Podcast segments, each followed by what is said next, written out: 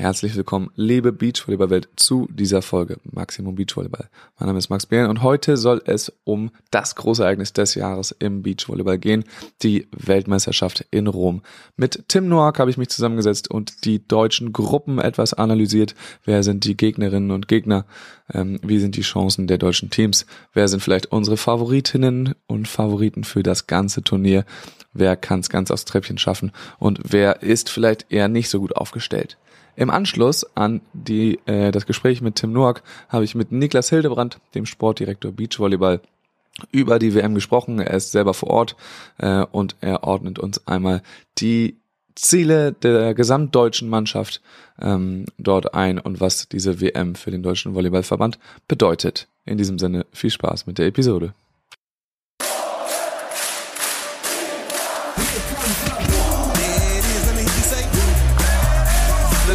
13,000 German fans in there, loving this atmosphere.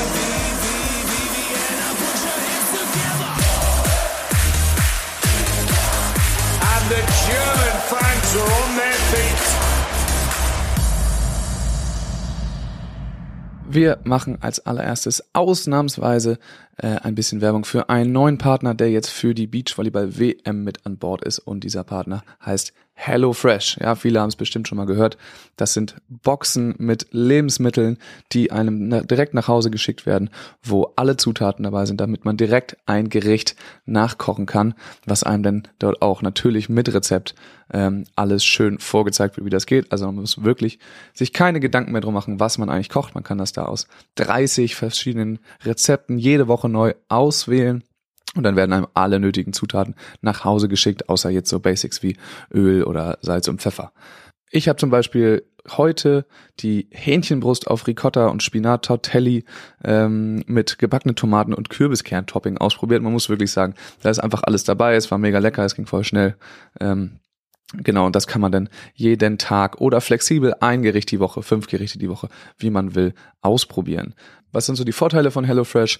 Jede Woche gibt's da, wie gesagt, 30 abwechslungsreiche Rezepte, natürlich auch vegetarische, vegane Alternativen. In dem flexiblen Abo äh, kann man jederzeit die Lieferung anpassen, pausieren oder kündigen. Die Zutaten sind frisch und hochwertig von zertifizierten lokalen Erzeugern und die Verpackungen sind recycelbar, nachhaltig und die Lieferung klimaneutral. Natürlich bekommt ihr einen Code, einen Rabattcode und spart bis zu 90 Euro auf eure ersten vier Boxen beziehungsweise bis zu 140 Schweizer Franken auf die ersten vier Boxen. Außerdem bekommt ihr auch noch mit dem Code, den ich euch gleich nenne, die erste Lieferung, den ersten Versand für die erste Box gratis dazu.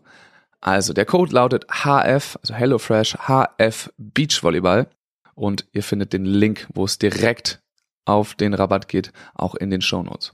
Probiert es gerne mal aus. Es gibt in diesen Wochen sogar die speziellen Fresh Summer Gerichte, zum Beispiel ähm, das, die Zitronen-Hähnchenkeule auf Taboulet, die ich morgen ausprobieren werde ähm, und viele weitere frische Gerichte, die man jetzt im Sommer gerne ausprobieren will. Also nochmal, der Code lautet HF Beachvolleyball und ihr spart bis zu 90 Euro beziehungsweise 140 Schweizer Franken auf die ersten vier Boxen und bekommt auch noch den Versand für die erste Box gratis dazu. Es lohnt sich wirklich ähm, und ich freue mich über eure Stories von HelloFresh.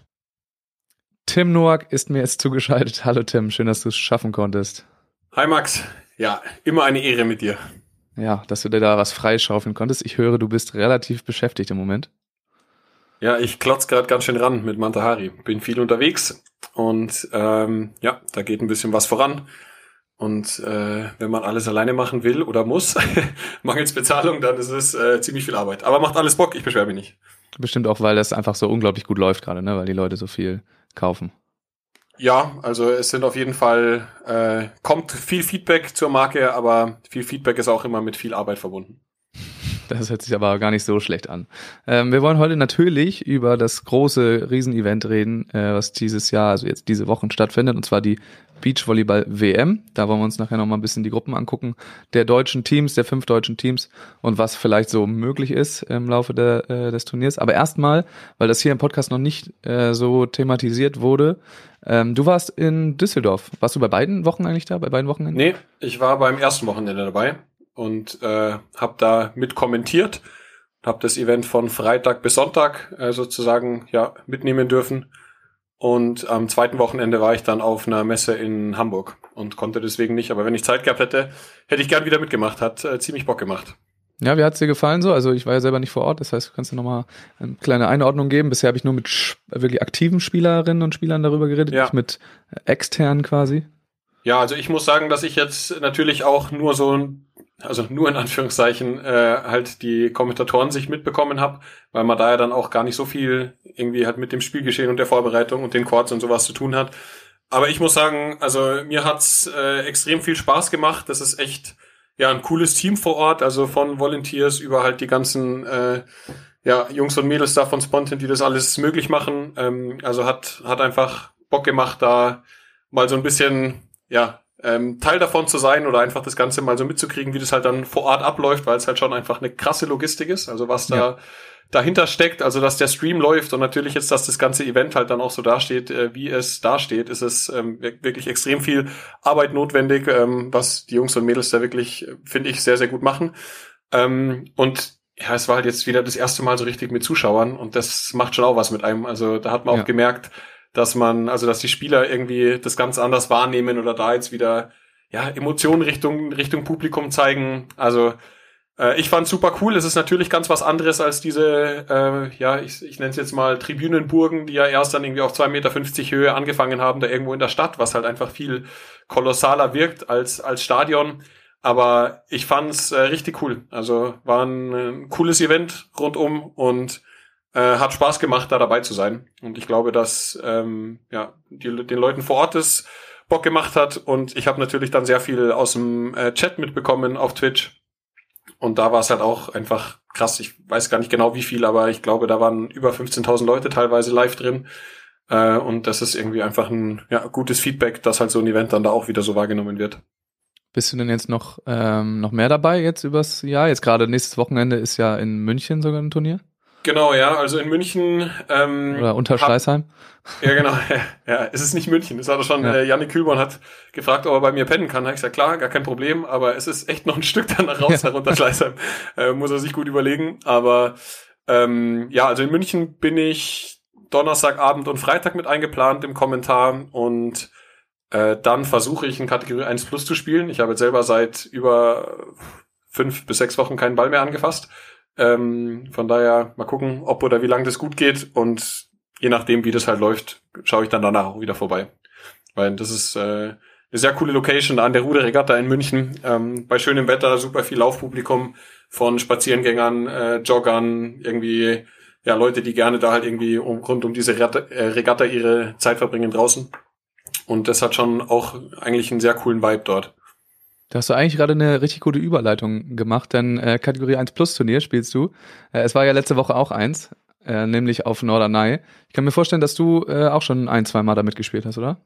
Tatsächlich noch nie. Also ich habe Norderney nie gespielt. Äh, ich habe die einzigen Küstenturniere, die ich immer gespielt habe, waren die die Cups und Supercups halt äh, rund um Kühlungsborn, Bins äh, und so weiter. Ja gut, damals, also vor ein bisschen Zeit war es ja auch noch Teil der Tour. Ja, ähm, nee, da, da war, war genau, das war noch vor eurer Hochzeit. Genau. Ja, unserer, unserer sehr kurzen und weniger intensiven Hochzeit. Aber ähm, genau, also ich habe das noch nie gespielt, aber ich habe es natürlich über Social Media und so weiter mitbekommen, ähm, was da so los ist. Und das macht, also das Event äh, macht den Eindruck, als würde es sehr viel Spaß machen. Es ist unglaublich. Also ich war jetzt auch das erste Mal tatsächlich da, also jetzt äh, dann auch zufälligerweise irgendwie als Spieler über, über Landesverbandspunkte. Ähm, aber das ist schon krass, was da abgeht. Ey, wie viele Leute, die Zahl gehört, irgendwie 80.000 Leute kommen dann da eben auf die Insel, ähm, kommen da rüber und haben einfach drei Tage lang oder teilweise vier Tage lang mit Sonntagabend noch dazu äh, irgendwie eine gute Zeit. Und ja. das, auch, dass das so dazu kommt, dass das Eventgelände von diesem ganzen Festival eigentlich auf dem Beachvolleyball-Court zusammenläuft äh, und man gar nicht die große Wahl hat, woanders hinzugehen. Ein paar Leute meinen auch, dass sich äh, wahrscheinlich die Leute auch so ein bisschen gewärmt haben auf der Tribüne, weil es war halt re wieder relativ kalt durch den Wind. Windig, geil. Und äh, weil einfach so viele Leute dann auf einem Haufen waren. Ähm, ja, das zieht eben noch, denn noch mehr Leute dahin. Also das ist ja. schon ein sehr, sehr cooles Event. Also ich. Und wie kommt's, dass du ja. als alter Küstenbeacher da nur Neunter geworden bist? Ähm, ja, wir hatten einfach eine schlechte Auslosung. Na, wir sind dann auf Kaminski Wüst getroffen, äh, haben die ja. sogar noch geärgert und äh, einen Satz hätten wir noch geholt. Aber ich muss dazu sagen, mein Partner musste ähm, danach auch auf die Fähre Also wir hätten das Spiel danach äh, aufgeben müssen und dann, äh, ja, also wenn es in Tiebreak gegangen wäre, dann hätten wir uns überlegen müssen, was wir tun. Äh, die Chance, da noch weiterzugehen, wollten wir Kaminski Wüst dann auch nicht nehmen. Okay. Und da sei dahingestellt, ob wir es äh, geschafft hätten. Aber nee, das ist auf jeden Fall sehr, sehr, sehr cool da. Äh, kann ich jedem nur empfehlen, ähm, das zu machen da. Und ich hoffe, dass das noch lange so bleibt, weil das ist echt, echt geil. Ich glaube zwar nicht, Ja. dass man das irgendwie reproduzieren kann irgendwo anders, aber das, wie sie es da machen, ist auf jeden Fall sehr, sehr nice. Ja, ist halt immer geil, wenn sich so ähm, Standorte etablieren und dann halt ihr Stammpublikum anziehen. Haben ja auch die Österreicher vorgemacht. Ich komme ja praktisch gerade erst aus Innsbruck. Ich war letztes Wochenende beim Innsbruck Beach Event, das Simon Wages organisiert. Ähm, absolut positiv verrückter Mensch, der gefühlt da seit einfach ja fünf, sechs Jahren ähm, Beachvolleyball-Events organisiert und der auch in der Europameisterschaft involviert ist, jetzt in München. Und auch das ist jetzt so ein Event, was, glaube ich, jetzt das vierte, fünfte Jahr in Folge stattfindet und was wächst und immer die gleichen Leute anzieht und immer mehr Leute anzieht und was einfach richtig Bock macht. Was ist denn das eigentlich genau für ein Turnier? Das war jetzt ein WEFZA. Also das war Ach, davor krass. immer ein Tourstop der österreichischen Tour. Und da durfte ich dann noch immer ab und zu mitspielen mit einer Wildcard. Und jetzt ist das Turnier besser geworden und ich schlechter und dann macht es äh, keinen keinen Sinn mehr. Ähm, und das war tatsächlich ein WEFZA-Event, auch mit einem ganz ordentlichen Niveau. Also da haben Kunert Doppler mitgespielt, äh, Schnetzer Petutschnik bei den Jungs. Ähm, und gewonnen haben das zwei ganz junge Tschechen, äh, Bercik, andere Namen traue ich mir nicht auszusprechen gerade. Und ähm, also, weil ich den mir nicht gemerkt habe.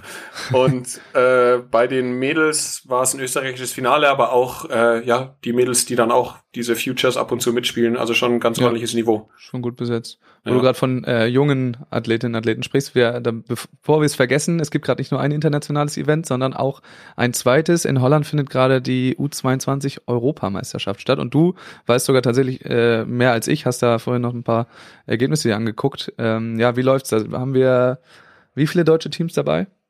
Also bei den Jungs sind es zwei, ähm, Hustab Fretschner, von denen ich das alles so ein bisschen verfolgt habe, und Just Wüst müsste dabei sein. Die Gruppe von Just Wüst hatte ich noch gar nicht gefunden. Also ich habe gesehen, dass äh, Hustab Fretschner beide Spiele 2 zu 0 gewonnen hat und da jetzt auch nichts hat anbrennen lassen. Ich glaube gegen Dänemark und äh, gegen Rumänien oder sowas. Und die spielen jetzt dann morgen, aber ähm, gegen ein israelisches Team, die auch bei dem Innsbruck Beach Event dabei waren.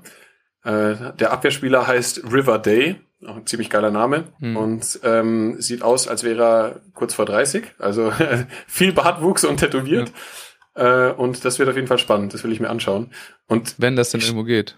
genau, ich hoffe es mal. Vielleicht auf, vielleicht auf YouTube. Das wäre Ja. so, glaube ich, die erste Chance. Ja, aber ich sehe jetzt auch gerade gar kein zweites hier Hustab Fretschner. Nee, ich sehe gar kein zweites deutsches Team. Da sind das wahrscheinlich die einzigen, die spielen. Also ich habe Ja. nur gesehen, dass Just Wüst äh, irgendwie mit denen in der Airbnb war. Deswegen habe ich gedacht, die spielen auch mit. Aber vielleicht waren die nur Nachrücker. Das kann sein. Und bei den Mädels sind auf jeden Fall Shida Schurholz dabei. Genau. Ja. Ähm, ich konnte aber gerade tatsächlich durch die unübersichtliche CV-Seite äh, die Ergebnisse nicht finden. Aber wen das interessiert, das läuft auf jeden Fall gerade. Und jetzt gerade, wenn es weiter voranschreitet, kann man da sicherlich auch mal irgendwie reingucken, wenn gerade keine interessanten Spiele bei der WM sind. Ähm, dann wollen wir auch auf die WM direkt mal drauf gucken. Ich habe ähm, mir tatsächlich den Spielmodus mal angeguckt. Ähm, soll ich dir den einmal darlegen? Oder Sehr hast du dir gerne. den auch äh, angeguckt, weil ich habe mich da vorhin einmal durch die Regulations gelesen. Also es sind 48 Teams dort. Ähm, und das bedeutet, ja, dass wir dann zwölf Vierergruppen haben. Bei, also pro Geschlecht natürlich. Ähm, und genau, in der Vierergruppe spielen ganz klassisch jeder gegen jeden, Sätze bis 21. Ähm, und da finde ich übrigens auch interessant, es gab ganz, ganz viele Fragen äh, in letzter Zeit über dieses Weiterkommen, wenn, wenn Punktgleichheit herrscht. Weil da, da waren tatsächlich verwirrende Gruppenzusammensetzungen in den letzten Pro Tour Events. Ich glaube, ich habe die Lösung jetzt gefunden und zwar bei Punktgleichheit von, äh, von drei Teams wird zwar, also, also alle haben gleich viele Spiele gewonnen einfach, wird zwar die Punkte-Ratio herangezogen, aber nur aus den Spielen, die diese Teams gegeneinander gespielt haben. Okay. Und das hat äh, teilweise zur Verwirrung geführt, weil die stehen natürlich gar nicht in der Tabelle, dass dann Teams weitergekommen sind, die eigentlich ein schlechteres Punkte-Ratio haben. Okay. Das, Ähm, das heißt, da zählt dann der direkte Vergleich in der Ratio. Ja, wenn du es so nennen willst. Also genau die drei Spiele werden, dav davon wird eben das äh, Punkteverhältnis genommen und das vierte Team, was dann eh raus ist, ähm, die Spiele gegen die werden einfach rausgelöscht. Mhm. Okay. So ist gerade das System und Macht genau. eigentlich ja auch Sinn, finde ich. Also weil wenn man halt eine ja, sehr unterlegene Mannschaft in der Gruppe hat, dass es dann halt einfach die gleichen Ja, Bedingungen. genau, wenn es dann darum geht, wie doll man denn da drüber fährt. Ähm, Ja. Nur, dass das, glaube ich, äh, die Lösung ist für viele Fragen, die dann zwischendurch irgendwie mich erreicht haben. Genau, und das wird dann auch, ja, hast du eine Frage noch? Nee, ich habe nur, ich habe nur, ich wollte nur loben und sagen, äh, gut, dass es jetzt mittlerweile ein Beach, ein reines Beachvolleyball-Medium gibt, ähm, in dem man dann solche Sachen lernen kann und auch die Arbeit machst, das zu recherchieren. Ja, da bin auch nur drüber gestolpert. Also genau, wir spielen äh, jeder gegen jeden in, in den zwölf Vierergruppen. Dann automatisch kommen weiter in die nächste Runde ähm, die ersten beiden. Plus ähm, die besten vier Gruppen Dritten. Mhm. Und dann werden die übrig gebliebenen acht Gruppen Dritten spielen nochmal eine Zwischenrunde, eine Lucky Loser Runde. Lucky Loser, ja. ähm, wo dann eben in vier Spielen vier weitere Teams dazukommen und dann kommen wir insgesamt auf ein 32er Single Out ähm, in der in der weiteren Phase. Ja. Genau, so dann wie, wie andere Turniere anfangen. also nicht Ganz mit genau. Single-Out, aber mit zwei Ja, genau. Teams. Ja. ja genau mit 32 Teams, das wird dann erstmal runtergebrochen, äh, da wird erstmal ein kleines bisschen ausgesiebt und dann geht's eben los mit dem 16. Finale. Ähm, dann also wir kennen das auch von der letzten WM, da war es genauso. Äh, da musst du dich dann durch Sechzehntelfinale, Achtelfinale, Viertelfinale und dann geht's erst ins Halbfinale, also durch ein paar K.O.-Runden, wo du dann potenziell immer auch auf ganz gute Gegner triffst, äh, musst du dich Ja. erstmal durchkämpfen. Ja, ist schon verrückt. Ist auf jeden Fall ein ganz schönes Programm für die Teams, die da jetzt weit kommen, weit kommen werden, haben ja alle diese drei Gruppenspiele und äh, können außer den Lucky Loser halt dann praktisch keine Runde auslassen. Also das sind ziemlich viele genau. Spiele.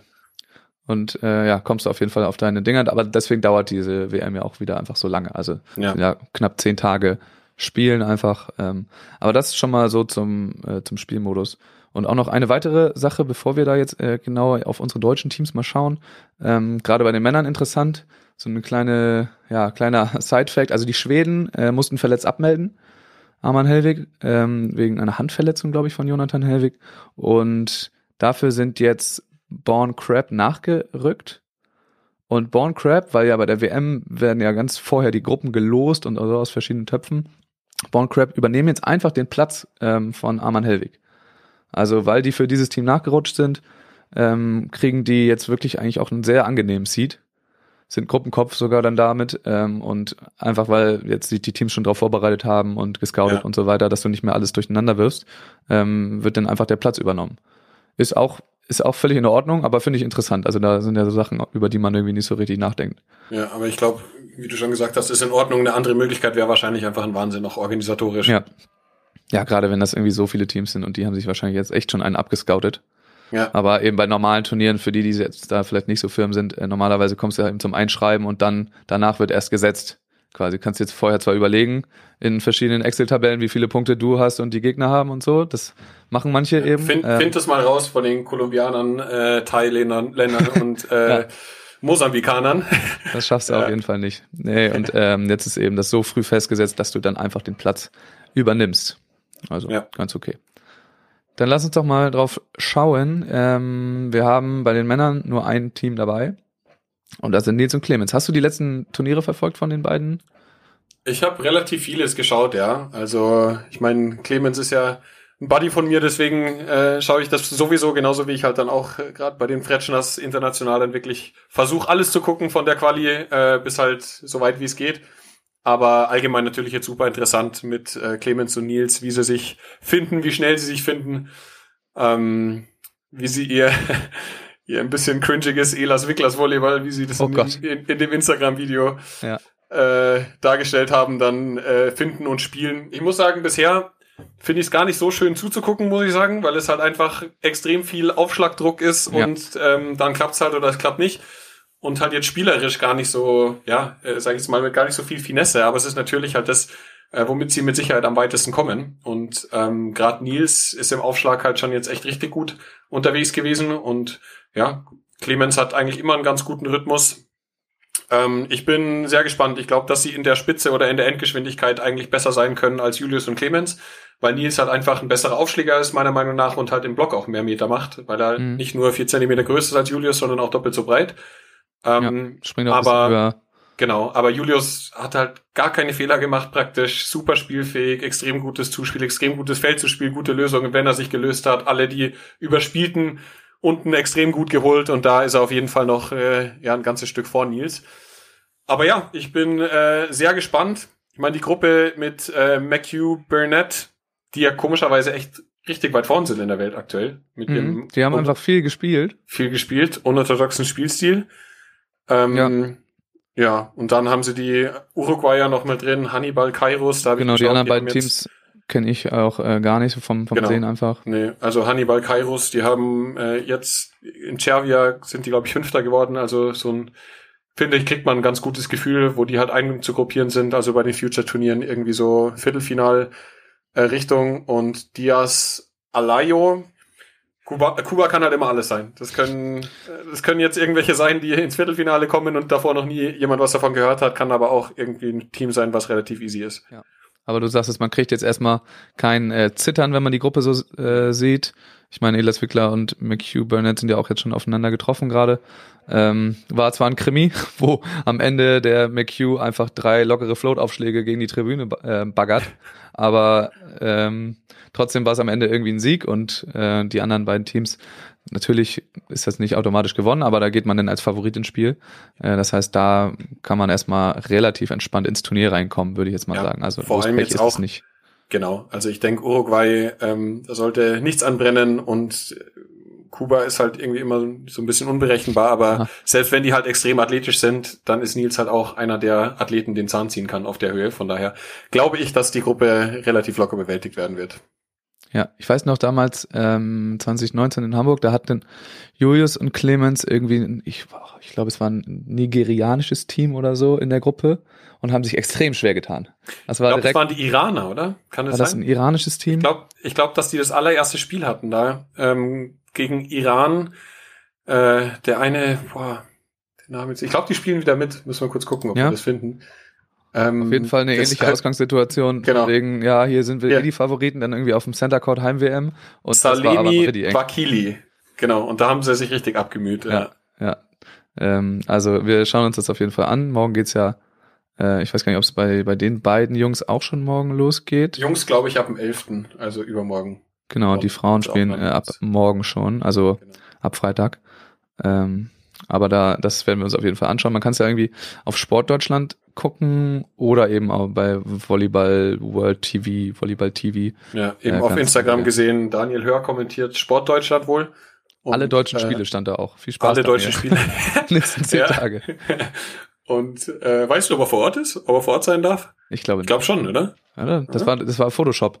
Das ist der Okay. Instagram-Post, glaube ich. Weiß, weiß ich tatsächlich Ja. nicht. Und Volleyball World ist auf jeden Fall Louis ähm, am Start. So, ähm, da, ja, ich Sehr guter Mann. Auf jeden Fall beides angucken. Wenn man die Werbung bei Sportdeutschland nicht sehen will, dann muss man sich eben den Volleyball World Pass kaufen. Ähm, genau, bei Männerfeld, ja, wir haben schon gesagt, die, die Gruppe von Elas Wickler jetzt nicht so der absolute Burner. Ähm, es gibt jetzt auch keine mega Todesgruppe, würde ich sagen. Ähm, aber hast du dir mal so ein bisschen rausgesucht, wer vielleicht richtig weit kommen könnte oder so irgendwas im Gefühl, so was, was passiert? Also natürlich WM, Ja. langes Turnier, da geht alles, aber was ist so dein, dein Call? Also normalerweise muss man jetzt sagen, wenn ich jetzt nicht irgendwie alles komplett durcheinander werfe, ist es doch der einzige Titel, den Mol Sorum noch nicht hatte, ne? Weltmeister. Das ist richtig, ja. Weil es Genau, auch einfach keine WM seit 2019 gab. Ja, und äh, ich glaube, also wenn sie jetzt noch was erreichen wollen, dann sind es natürlich Titel wiederholen, aber der Titel wird ihnen nicht fehlen äh, am Ende ihrer Karriere, da bin ich mir sicher und ich glaube auch, dass die das jetzt gewinnen. Also die, äh, wenn das körperlich, wenn die körperlich durchhalten, ich weiß gar nicht, die haben ja aufgegeben das letzte Turnier, weißt du, was da ja, los ist? äh, Christian Sorum hat so Nacken-Schulter-Probleme irgendwie. Okay. Ähm, da war er auch ganz stark getaped. Ja, das wird's nicht sein, glaube ich, aus meiner Erfahrung. Ähm, aber ich glaube, das war das Problem und deswegen hatten sie dann aufgehört. Man hat es auch so im Spielstil schon so ein bisschen gesehen, dass da nicht mehr so ganz so viel ging. Ähm, und das ist natürlich was, wo, wo du jetzt nicht innerhalb von zwei Wochen einfach wieder komplett auf dem Berg bist, über dem Berg bist. ähm, auf dem Berg auch nicht.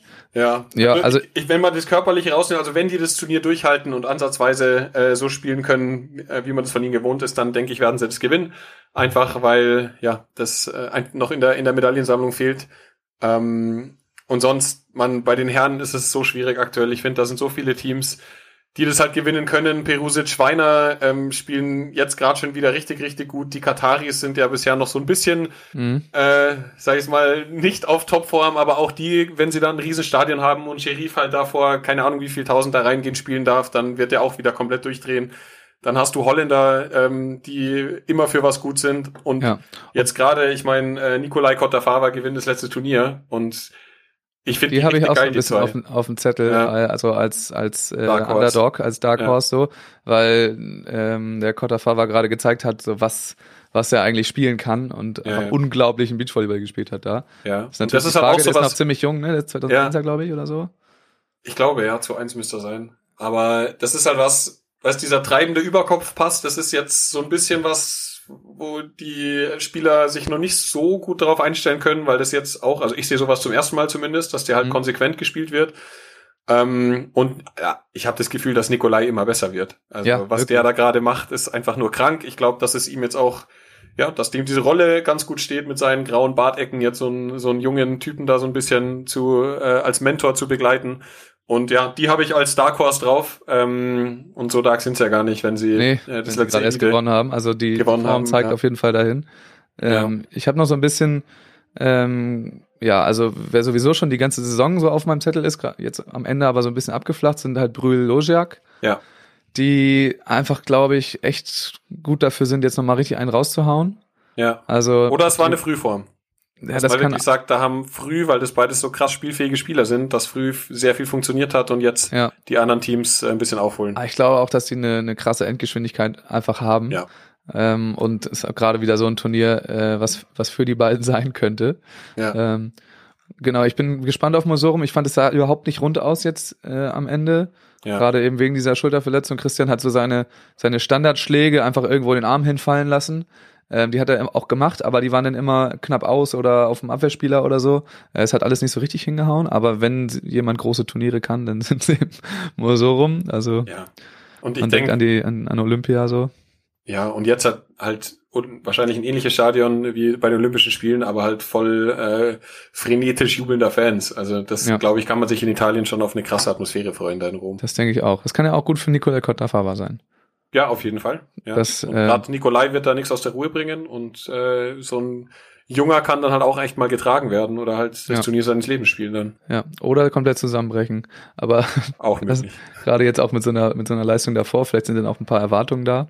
Aber das wird spannend. Wenn ich jetzt, äh, weil ich eben die Listen nochmal mir angeguckt habe, ähm, jetzt gar nicht so auf dem Zettel hatte, dass sie einfach sowohl im Entry als auch im World Ranking Nummer eins sind, sind André George mhm, aus, ja. äh, aus Brasilien, äh, die einfach konstant Top 5 Platzierungen holen jetzt gerade auf jedem Turnier und auch ja. jeden Gegner gefühlt schon äh, mindestens geärgert oder geschlagen haben.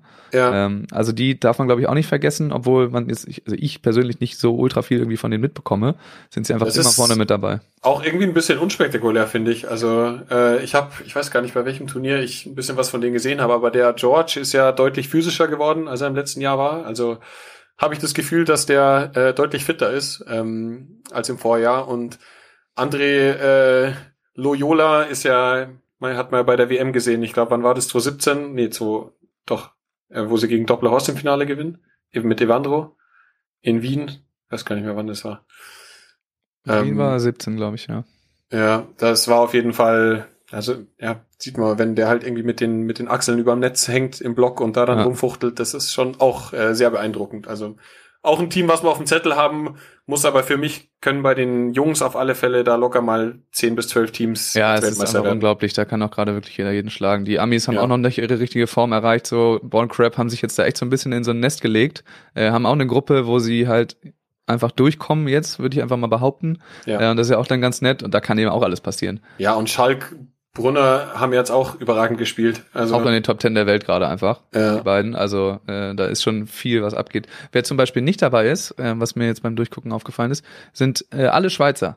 Mhm. Für die Schweiz war der Anfang der Saison richtig katastrophal, ähm, weil die einfach unglücklich oder auch dann teilweise einfach mit nicht so guten Leistungen in den Qualis nicht ähm, sich durchgesetzt haben. Also sowohl ja. Kratika Brea als auch Metral Hausner. Ähm, gut, Heidrich äh, mit seinem Partner. Pilier, glaube ich, heißt der, ja. Ähm, die äh, haben sich alle jetzt so nicht durchgesetzt am Anfang der Saison, dass sie sich dann nicht für die WM qualifiziert haben. Tatsächlich ist kein einziges ja, Schweizer Team dabei. wenn ich es Ja. richtig gesehen habe. Das geht halt dann auch wirklich schnell. Also so wie jetzt hier Starms Rohn bei den Frauen äh, an Welt 1 ist, weil sie einfach in den letzten fünf Turnieren äh, sehr gut waren, so schnell geht's halt nach unten dann auch. Also Ja. wenn die Wertungen halt so schnell rausfahren, dann bringt dir das nichts, dass du irgendwann in den letzten Monaten mal äh, ja weiter oben warst in der Welt. Vor allem ähm, ist eben die, die WM-Quali, wenn ich das jetzt richtig gerade im Kopf habe, auch diese drei aus vier Turniere. Ähm, Ich zum- hab nichts gegen Deadline. Und ja, das ist dann auch schon hart für so ein, für so ein Turnier. Also natürlich für die 25 Teams, die sich über die Weltrangliste qualifizieren. Es gibt ja noch zig andere Genau. Möglichkeiten, Ja. sich für dieses Turnier zu qualifizieren. Aber für die Ja. Weltranglistenteams äh, zählen wie jetzt im Entry-Ranking normal diese drei aus vier. Und da musst du dich schon ranhalten. Oder taktieren und ein paar Turniere äh, weglassen oder so. Also ist Ja. schon ein hartes Pflaster gerade da auf der Pro Tour. Und das merken gerade die Schweizer, bei den Männern zumindest am, äh, am meisten.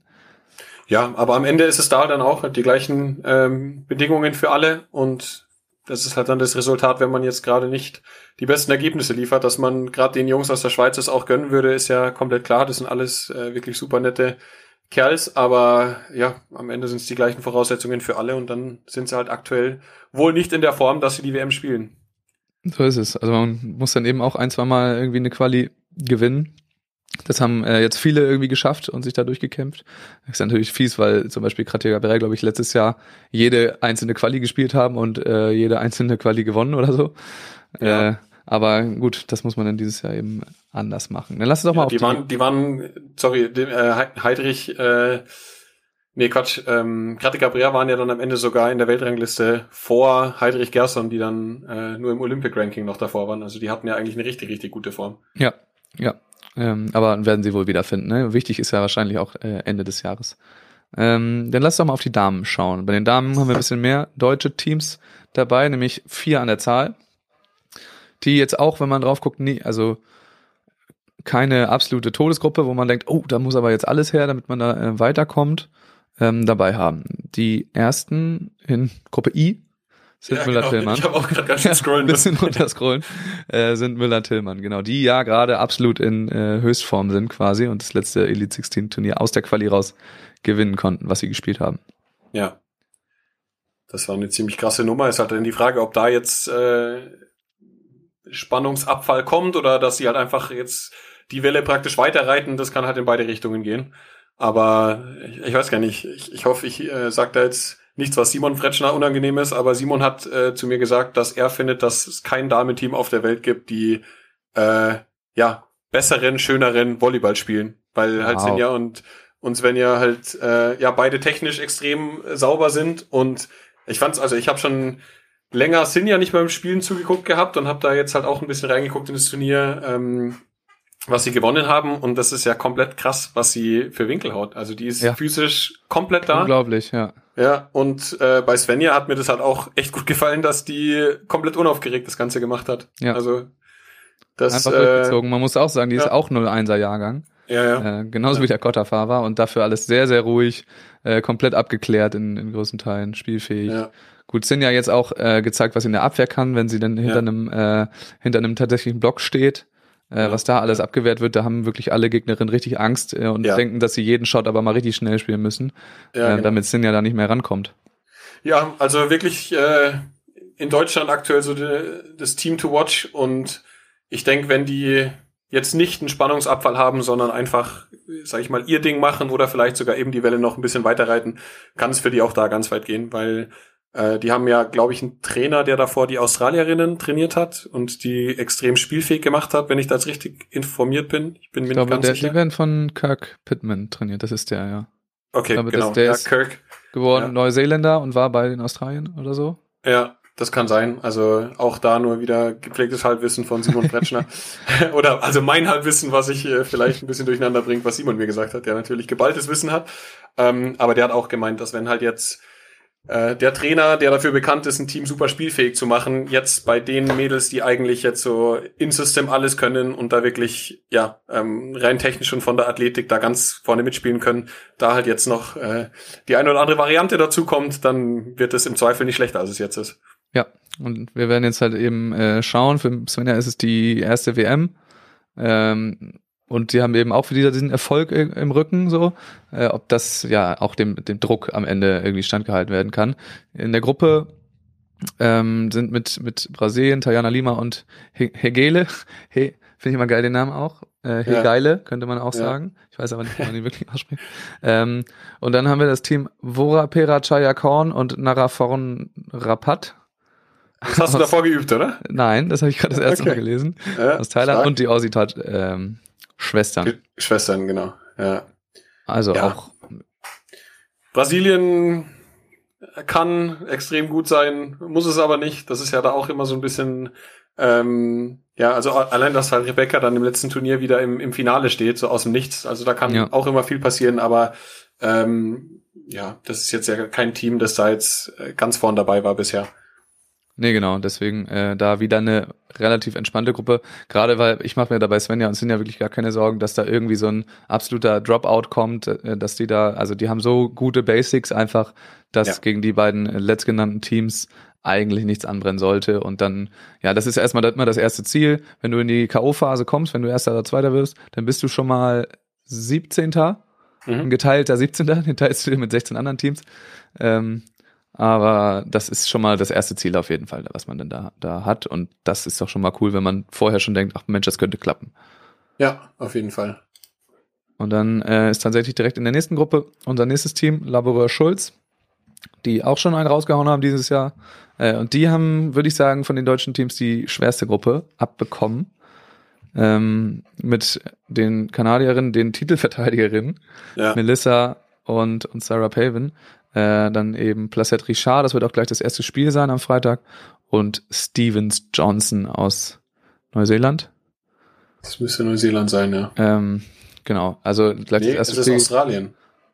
Ist die gleiche, ich habe gerade hochgescrollt, ist mir zu gleiche klein. Frage wie Clancy Maria Fay. Von daher müsste es Australien Müsste es sein. Australien sein. Auch wenn es ein bisschen schwer zu erkennen ist. Ja, die kenne ich dann tatsächlich nicht. Also das äh, dann, ja, unterstellen wir dann immer, wenn wir sie nicht kennen, dass es dann machbar ist für unsere Top-Weltklasse äh, deutschen Damenteams. Aber Placette Richard auch absolut machbar, aber gerade so im ersten Spiel, die sind auch spielfähig, die haben auch World Tour Erfahrung und so und die haben wahrscheinlich richtig Bock zu gewinnen.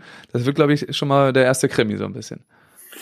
Ja, ist auf jeden Fall ein äh, schwierigeres Spiel als jetzt zum Beispiel gegen Thailand als erstes. Also das ist ja logisch, dass da jetzt ähm, einfach ein bisschen bisschen was anderes auf dem Feld steht, aber äh, ich denke auch, also Laboureur Schulz hat jetzt die Saison schon so viel gespielt und sich auch so viel Selbstvertrauen erspielt, weil sie ja wirklich da jetzt in den Turnieren immer weit vorn dabei waren und halt gute Teams geschlagen haben, geschlagen haben, etablierte Teams geschlagen haben und von daher glaube ich auch nicht, dass das ein großes Problem wird. Und gegen Kanada haben sie ja nichts zu verlieren. Also Nee. haben sie die nicht, so- haben sie die nicht sogar schon mal geschlagen oder zumindest irgendwie ein ganz knappes Spiel gegen die gehabt? Dieses Also ich komme da durcheinander, wer denn tatsächlich immer von den deutschen Teams äh, gegen wen gewonnen hat. Aber ich wollte gerade auch sagen, dass äh, die beiden sowieso strugglen. Also die äh, jetzt absolut nicht souverän durch alle Turniere durchmarschieren. ja, Gefühlt Ja. seitdem sich äh, Melissa an der Schulter verletzt hat im World Tour Finals Finale gegen Borgasude ähm, oder Halbfinale, äh, da einmal kurz ausgekugelt hat auf dem Feld.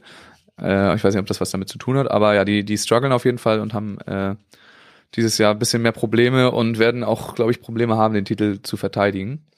Obwohl die wahrscheinlich arg Bock drauf haben, das zu machen. Also, ich glaube glaub nicht, dass die eine Rolle spielen jetzt. Dieses meinst du nicht? Mhm. Ja, sie sind auf jeden Fall nicht so, haben noch nicht so richtig äh, zu ihrer Form gefunden. Ja. gut für Laborer Schulz. Also das ist so ein Spiel, das ist auch, wie gesagt, wenn es das erste wäre, dann wäre es wieder, das erste Spiel im Turnier ist ja immer so ein bisschen äh, zitterig. In der Regel, egal wer, da- wer da ist, das ist nie die äh, allerbeste Leistung. Und äh, dann so ein Spiel, dann irgendwie am Ende Gruppenfinale gegen den Kanada, das kann ja nochmal richtig geil werden. Und da sind auf jeden Fall, ist auf jeden Fall was drin. So viel ist Ja. sicher. Denke ich auch. Nächste Gruppe. Sarah und Isa, Ittlinger Schneider, ähm, sind mit Hüberli Brunner, ehemals Betschart, in einer Gruppe. Äh, Mexiko, Gutierrez, Quintero und das Land kenne ich nicht. Sena Porter und Mojanga. Das ist Mosambik. Die Flagge kenne ich jetzt gut, weil ich da erst äh, im Winter war. Das ist ja gut, dass ich dich dabei Ja. habe.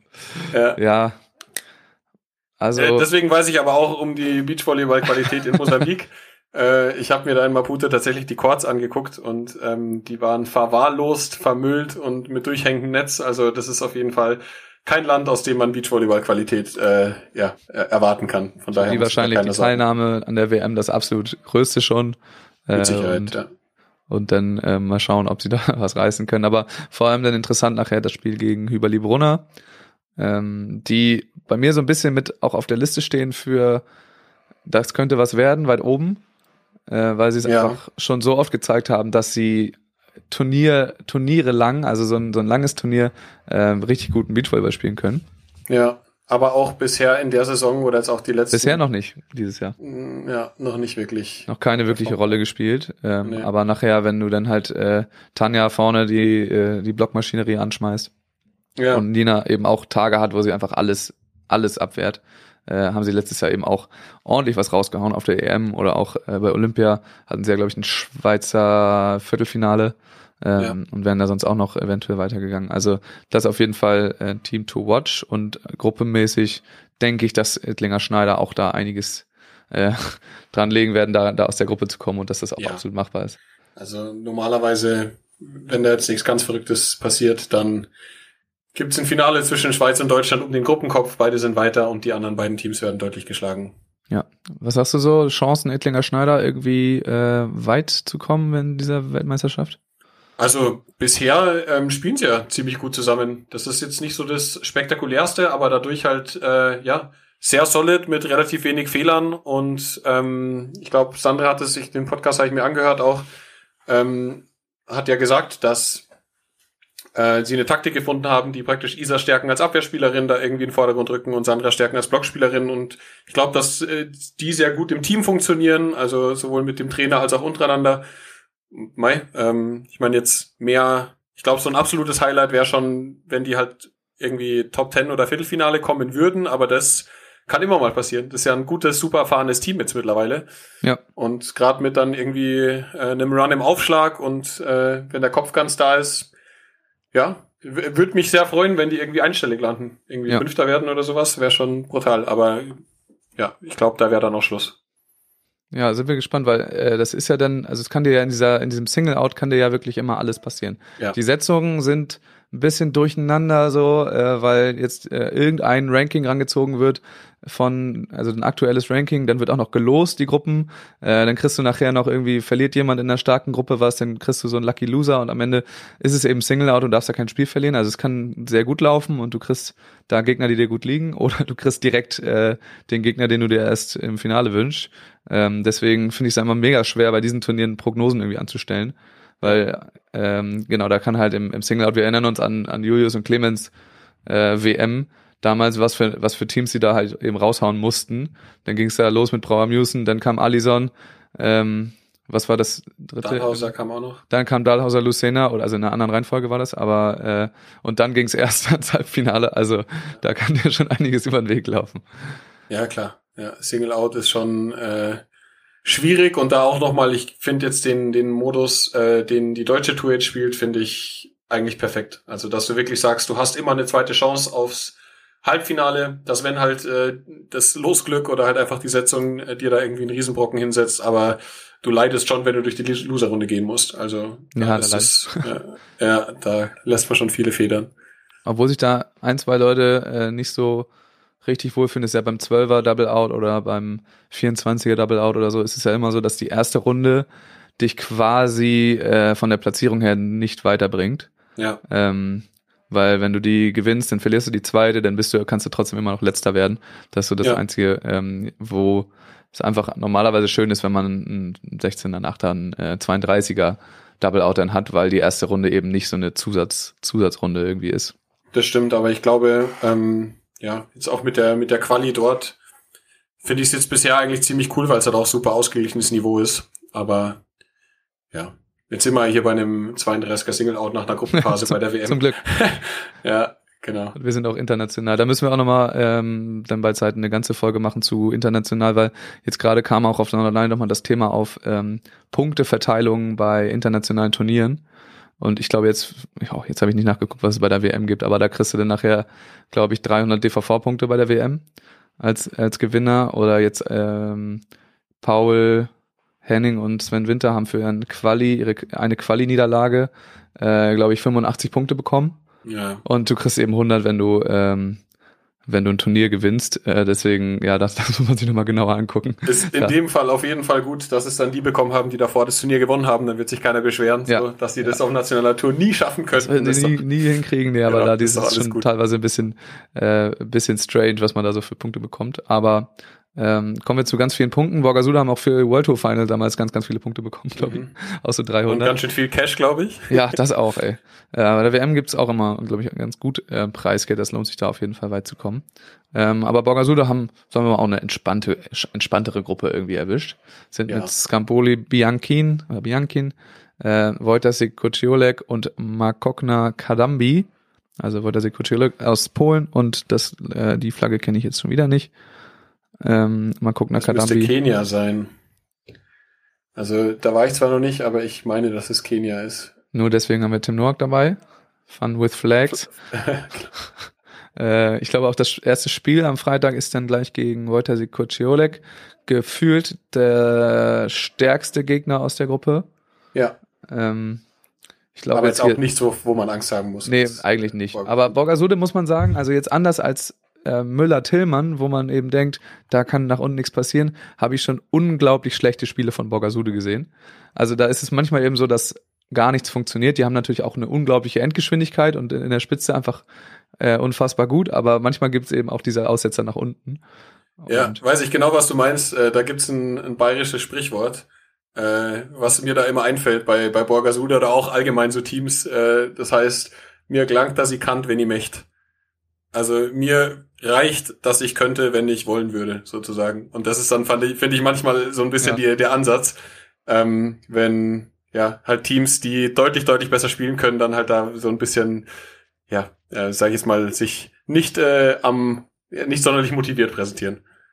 Ja, ich bin gespannt. Wir haben ja letztes Jahr gesehen auf zwei Höhepunkten, was äh, die, so die zwei Extreme sind bei Borgasude.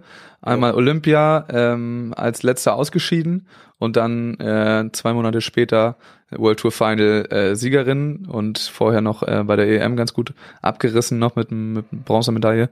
Äh, also haben wir jetzt da die Extreme auf jeden Fall schon gesehen und das macht natürlich jetzt die Prognose auch nicht viel leichter.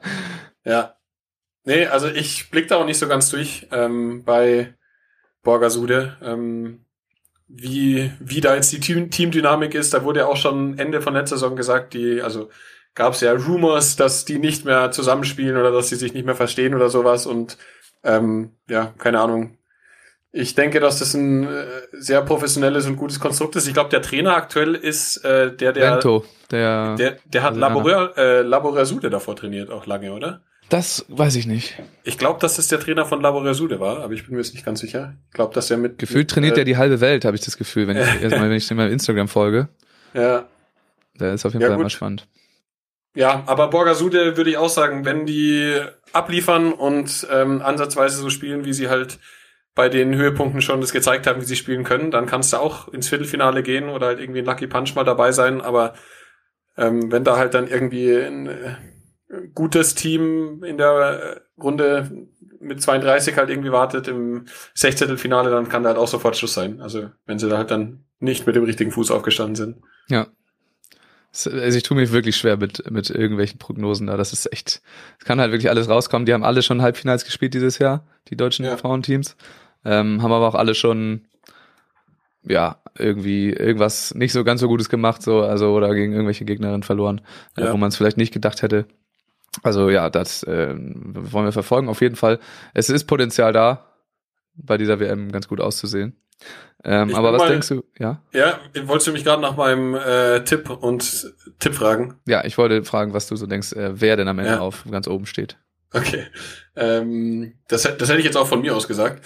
Äh, ich glaube, irgendwie habe ich im Gefühl, dass du da Anna Patricia äh, abreißen bei dem Turnier. Ich kann es dir nicht genau sagen, warum, aber die sind jetzt auch bisher noch ja hinter den Erwartungen und eigentlich hieß es, das wird das absolute äh, ja, Mutantenteam, wenn halt jetzt äh, Duda noch eine, eine richtige Blockerin vor sich hat, dass die halt dann noch mal mehr abwehrt und ähm, ja, Anna Patricia ja, vielleicht dann auch noch mal ein bisschen physisch zulegt, weiß ich gar nicht. Also ich habe die noch nicht spielen sehen, ob das passiert ist, aber theoretisch, wenn du jetzt wirklich mal nur das Potenzial von den beiden Frauen anschaust, ist es einfach nur komplett krank, ähm, was die spielen könnten und ja, ist halt ein Turnier. Zehn Tage und wenn man da in den richtigen Flow kommt und ich glaube, wenn die in den Flow kommen, dann äh, können die alles zerschießen auf der Welt. Und irgendwie, irgendwie glaube ich, dass es äh, das Breakout-Turnier jetzt für die wird. Ich habe die tatsächlich auch ganz oben auf meiner Liste stehen als Ah, okay. so Favorite. Einfach ja, weil wie du sagst, also die können unglaublichen Beachvolleyball spielen, dass du einfach verzweifelst. Äh, haben es jetzt auch noch nicht so doll gezeigt, einzelne Spiele schon, Turnier lang noch nicht. Ähm, aber das sah auch irgendwie dann manchmal, wie das auch bei Anna Patricia manchmal so ist, äh, sah dann nicht so aus, als hätten die jetzt Turbo Bock gerade da richtig loszulegen, sondern sich noch so ein bisschen schonen würden. Aber bei der WM Ja. hat halt eben jeder Bock. Äh, und wenn, wenn die dann da auch den letzten Schritt noch gehen und, und richtig äh, Zucht drauf haben, dann gibt's da wenige, die die so richtig stoppen können, denke ich. Ja, ich habe da auch, also das ist natürlich auch kein Dark Horse als äh, olympischer Medaillenträger, aber ich habe ähm, Heidrich Verger-Depré, äh, warte mal, jetzt muss ich mal gucken. Genau, Heidrich Verger-Depré in der, in der Gruppe mit den Lettinnen, Japanerinnen und ich glaube, das ist Marokko von der Fahne. Ähm, das heißt, die Gruppe werden sie auch ziemlich sicher überstehen und wenn die halt ihren absolut biestigen Beast-Mode, den die dann bei Olympia angeschalten haben, Ja. vor 10.000 in diesem Stadion in Rom finden, dann sind die auch wieder vorne dabei. Äh, Ich habe auch, also lustig, dass du die jetzt auch wieder hast. Also ich hatte äh, tatsächlich beide Schweizer Teams da so ein bisschen Mhm. mit reingenommen, Ja. einfach weil die diese Turniere können und das schon gezeigt Genau. haben, dass sie so ein ganzes Turnier lang einfach da richtig abreißen können. Äh, und auch, glaube ich, gar nicht so schlecht periodisieren dahin, dass sie da eben dann topfit sind an den Höhepunkten. Ja, Ähm. und äh, Joanna Heidrich, äh, ich habe ja bei äh, Olympia sehr viel sehen dürfen, weil ich fast jedes Spiel äh, als Kommentator da begleitet habe ähm, oder Co-Kommentator bei Eurosport und das war einfach nur krass, wenn man da die, wir haben ja dann auch die Wiederholungen gesehen, die nicht Gesicht ausgesendet wurden und das war einfach so krank. Die hatte so einen Killerblick drauf, wo Ja. ich mir nur gedacht habe, so da würde ich gerade auf gar keinen Fall gern irgendwo auf der anderen Seite stehen, weil Ja, vor allem dann, äh, wirft sie den ja auch manchmal auf die andere Seite. Genau, die, die hat so richtig, also so von äh, Trash Talk ist es nicht, aber halt wirklich so zu, zu den Gegnerinnen jubeln und wirklich nochmal Stare-Down nach einem Block. Also da, äh, ja, die kann da wirklich in so einem Tunnel kommen, dass es, glaube ich, echt für alle ziemlich unangenehm wird. Ähm, gut, da sind wir uns relativ einig, was die Teams so angeht. Ähm, was denkst du, so was die Ami-Teams machen? Weil eigentlich sehe ich da auch viel Potenzial insgesamt. Also hat man auch vor der Saison natürlich gedacht, aber bisher haben eben auch alle noch nicht ganz ihre Form gefunden. Ja, ähm, ich weiß auch nicht, ob sich äh, hier äh, Canon Sponsor äh, gibt's ja und äh, Kolinski Hughes. Und ich, ah nee, Quatsch, wo ist denn die ehemalige Clays? Partnerin? Flint, Kelly die Clays, heißt jetzt, die heißt jetzt Ja. Cheng mit Nachnamen. Das sind Flint Ah, okay, Cheng. deshalb. Flint Cheng, okay. Ja. Gut, dass du das weißt, das wäre mir nicht aufgefallen, aber ich glaube, dass sie sich keinen Ge- Gefallen getan haben, sich zu trennen. Ich fand die unfassbar gut zusammen Ja. und ähm, ja, jetzt bisher überzeugt ja keine so wirklich mit, äh, ihren, mit ihrer aktuellen Partnerin Kolinski Hughes, hatten ein extrem gutes Turnier ähm, und die besten Amerikanerinnen, die jetzt in den letzten Turnieren da immer ganz weit vorn waren, die sind ja gar nicht dabei. Nass Cloth oder Ja, genau. Nasscloth. Ja. Und Nass die waren ja jetzt, Ja. äh, ich weiß nicht, hast du die letzten, letzten äh, Turniere da von denen? Ach so, ja, die haben in, äh, in, in Kusadaja haben die gewonnen zum Beispiel in der Türkei. Jomala Ah, genau. fünften gemacht Ja, und genau. in Kulangadan Future gewonnen. Ja, ja, genau. Die ja. waren auf jeden also, Fall am Start, ja. Ja. Wie, wie heißen die? Äh, Nass Nass Cloth oder Cloth Ja, Nass. Genau. Also die waren für mich jetzt Ja. so ein bisschen äh, Team der Stunde aus den USA und auch irgendwie so von der AVP gekommen und noch nie irgendwie was gehört äh, und dann auf einmal da ja ähm, ja gar nicht so schlechte Turniere gewonnen oder vorne mitgespielt ähm, und die sind nicht dabei. Also USA äh, bei den Damen ist für mich jetzt aktuell nichts Halbes und nichts Ganzes. So, da kann jedes Team mal äh, irgendwie einen Ausreißer haben, aber glaube ich jetzt auch nichts, was da von vorne weg gesagt, wo man prognostizieren kann, dass es irgendwie weit nach vorne geht. Nee, das denke ich auch nicht. Ähm, und ja, wer eben vielleicht noch irgendwie, die ja auch bei Olympia dann einen rausgehauen haben und letztes Jahr die Form ihres Lebens hatten, waren Kraftchenoka Graudina. Das ist eben angesprochen. Und Clancy Maria Fee. Auch ja, gut. für so große Turniere. Ja, auch Vize-Weltmeisterin geworden äh, in Hamburg.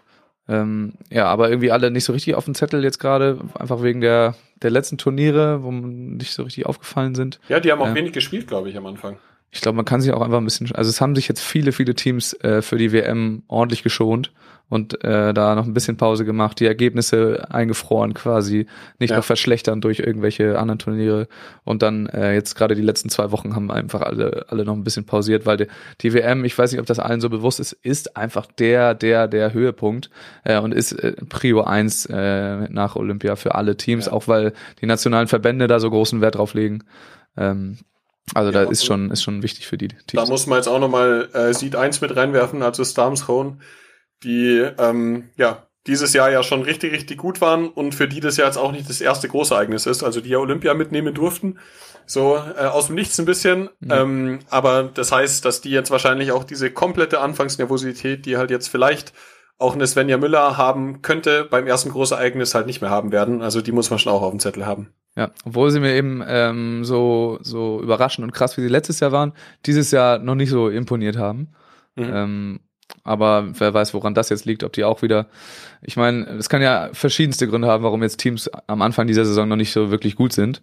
Äh, weil es ist einfach das, das nach Olympiajahr, äh, da neu, teilweise neu zusammengesetzt, neue, neue Ideen, irgendwas Neues äh, umgesetzt im Krafttraining oder im Techniktraining. So kann eben alles sein und da, ja, aber bei der WM sollte das dann wieder alles passen so und dann äh, sehen wir jetzt wahrscheinlich alle Teams in der Form, ähm, ja, wie wir sie vielleicht dann auch teilweise erwarten.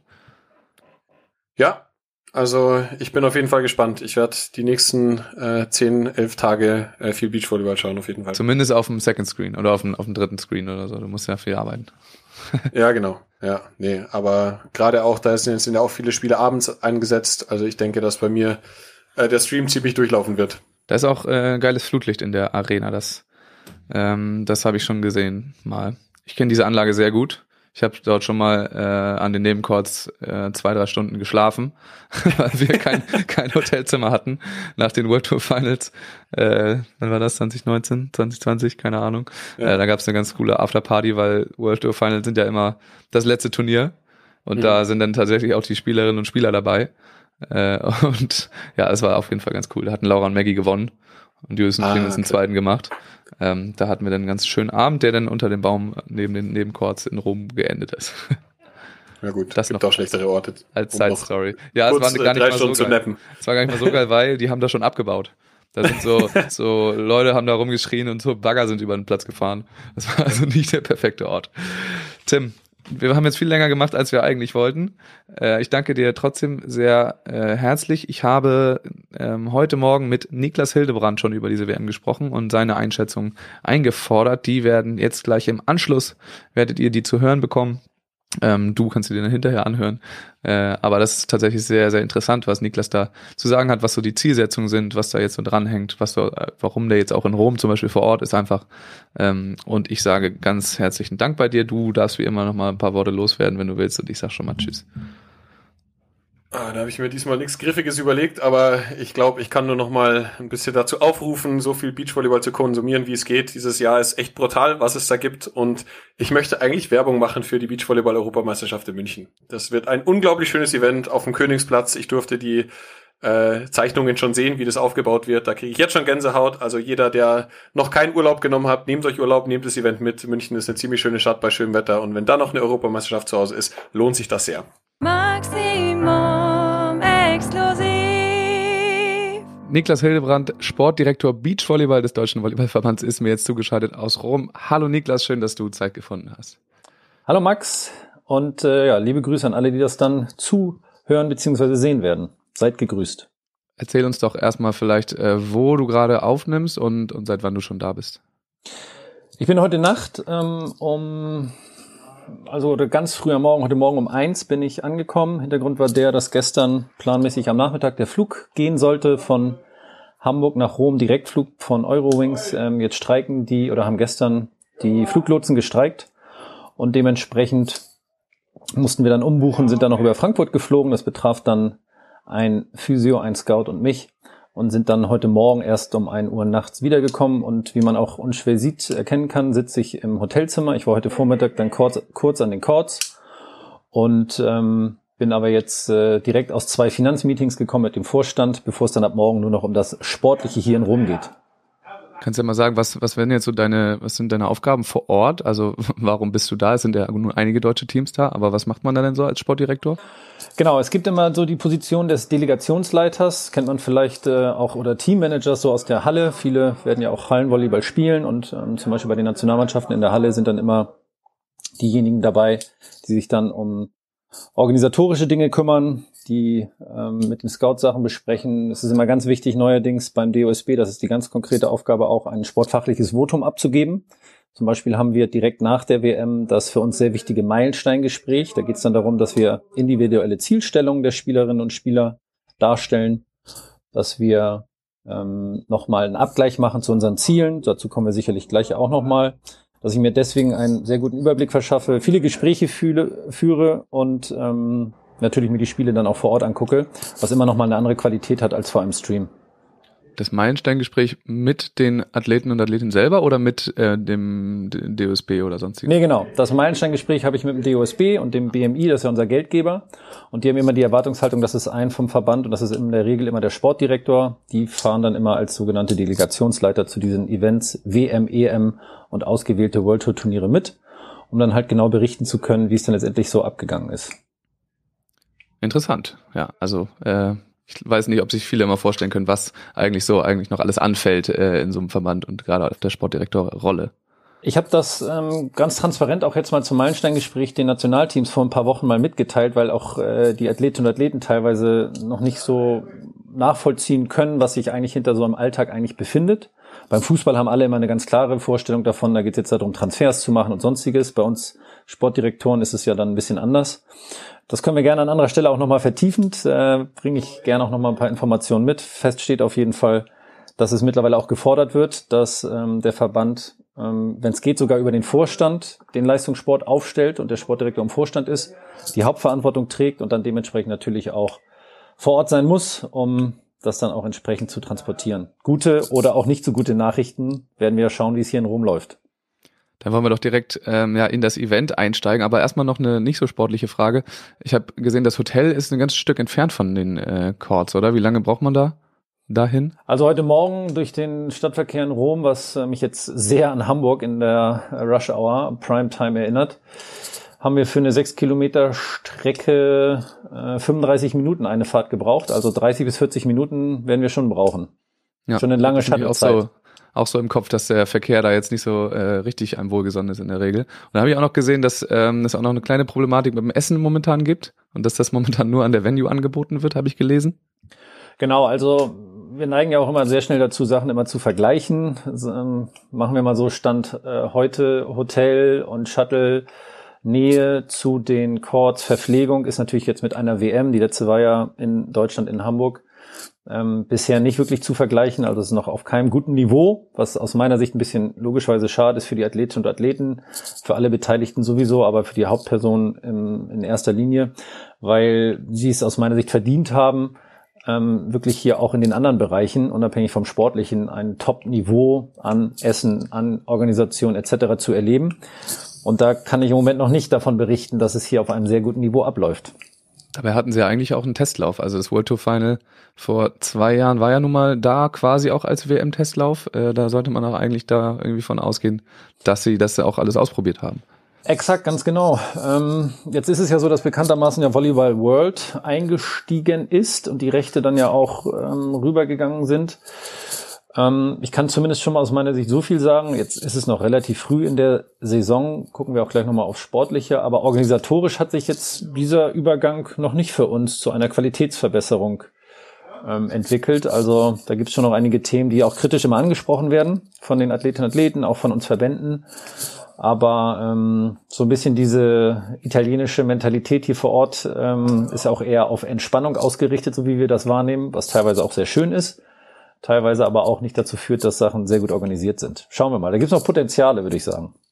Auf jeden Fall. Allerdings, ne, so bei so einem äh, Event-Orga, wissen vielleicht alle, die das schon mal gemacht haben, da ist es äh, sehr schwer, immer so an alles zu denken. Also irgendwie logisch, dass jetzt im ersten Jahr Volleyball World da noch einiges äh, drüber fällt. Aber gut, wollen wir aufs Sportliche gucken mit dem Sportdirektor. Und zwar äh, läuft die Saison ja schon jetzt ein bisschen, die neu organisierte ähm, Pro Tour. Bist du zufrieden mit dem Verlauf? Wir fangen mal mit dem Damen, äh, mit den Damen an. Ja, wir haben äh, einige Damenteams, wir haben vier Damenteams, die jetzt auch bei der WM mitspielen und die haben einige Ergebnisse schon gemacht. Sag mal, du musst ja wahrscheinlich aufs äh, Gesamtteam auch immer gucken.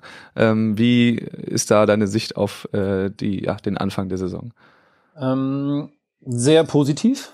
Ähm, ich bin sehr gespannt, wie wir dann hier jetzt bei der WM, zu der wir sicherlich dann noch im Einzelnen gleich kommen, ähm, wie wir dort abschneiden werden und wie wir die guten Vorergebnisse transportieren können. Am Anfang der Saison nach den neuen Teamkonstellationen, einige haben eine Pause gemacht oder machen eine Pause bekanntermaßen oder haben aufgehört.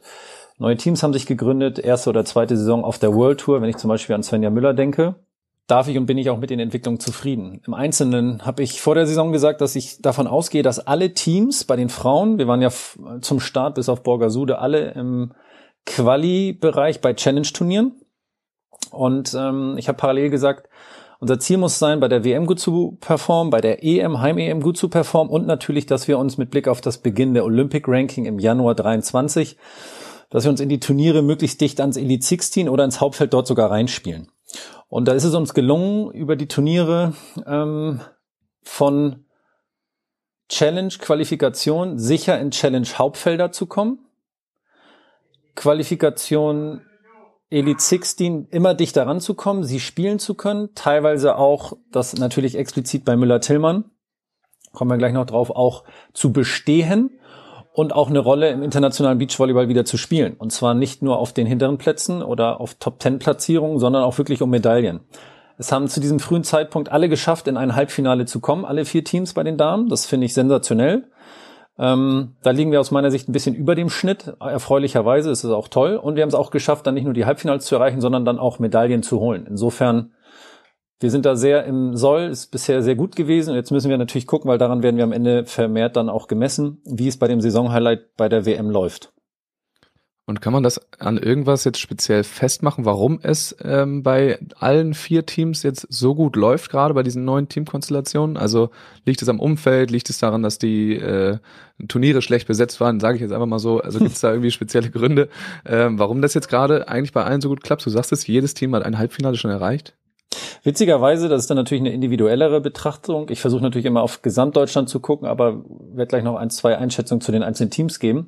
Witzigerweise hat mich das heute ein, ein, ein ähm, Journalist auch gefragt, ob äh, die anderen Teams dann immer schlechter performt hätten. So nach dem Motto, ob wir äh, die, die Siege dann quasi so geschenkt bekommen haben, das ist natürlich völliger Quatsch. Also die Teams, ja, es ist nach Olympisches Jahr, ja, es gibt einige Veränderungen auch bei den, bei den Damen, wenn ich zum Beispiel an die Amerikanerinnen denken, die sich dann teilweise aufgeteilt haben. Ähm, das ist sicherlich auch ein Thema. Aber wir haben es geschafft, ähm, dass wir uns im Verhältnis zu den anderen einfach bisher mehr steigern konnten. Labore Schulz haben mit einer ähm, gerade bei den ersten Turnieren mit einer Leichtigkeit noch gespielt. Das erinnerte mich sehr an den Gewinn der deutschen Meisterschaft im letzten Jahr. Dann kommen sie in das Halbfinale, ähm, haben die Chance, dann eine Medaille zu erzielen. Erzielen sie dann auch. Und in zwei Turnieren danach geht dann so die, die, die, die Kurve, die Leistungskurve ein bisschen runter. Was völlig normal ist. Sarah Schulz hat auch noch nicht super viele World Tour Jahre hinter sich, wo sie genau weiß, wie es ist, Turniere hintereinander auf dem Niveau zu spielen. Trotzdem über die Leichtigkeit an der Stelle und ein funktionierendes Team, gerade mit ihrem Trainer, äh, passt das aus meiner Sicht da sehr gut, haben sie es geschafft, sich da sehr gut reinzuarbeiten. Svenja und Sinja, ähm, Svenja hat jetzt ähm, die Möglichkeit mit einer super erfahrenen Abwehrspielerin sehr konstant. Sie hat ja auch in den letzten Jahren immer mal mit verschiedenen Spielerinnen auch gespielt. Ähm, ihr ihr Team gefunden zu haben. Sie ist in Hamburg im zweiten Jahr angekommen. Das war ganz wichtig, dass sie dort auch für sich ähm, eine Etablierung bekommt. Sie ist athletisch auf einem anderen Niveau angekommen. Auch da geht sie große Schritte. Und ähm, Sinja war immer schon auf einem guten Niveau, hat da auch noch mal ein paar Steps gemacht und das führt jetzt dazu, dass genau in dieser Kombination mit diesem positiven Mindset, deswegen auch da das Umfeld von Kirk ähm, vorrangig, Kirk Pittman, der hauptverantwortliche Trainer derzeit, der es genau schafft, diese beiden eher ja ein bisschen ähm, eher introvertierteren Spielerinnen, aber im Team so zusammenzuschweißen und da so positive Stimmung reinzukriegen, dass sie ihre Stärken ausspielen können.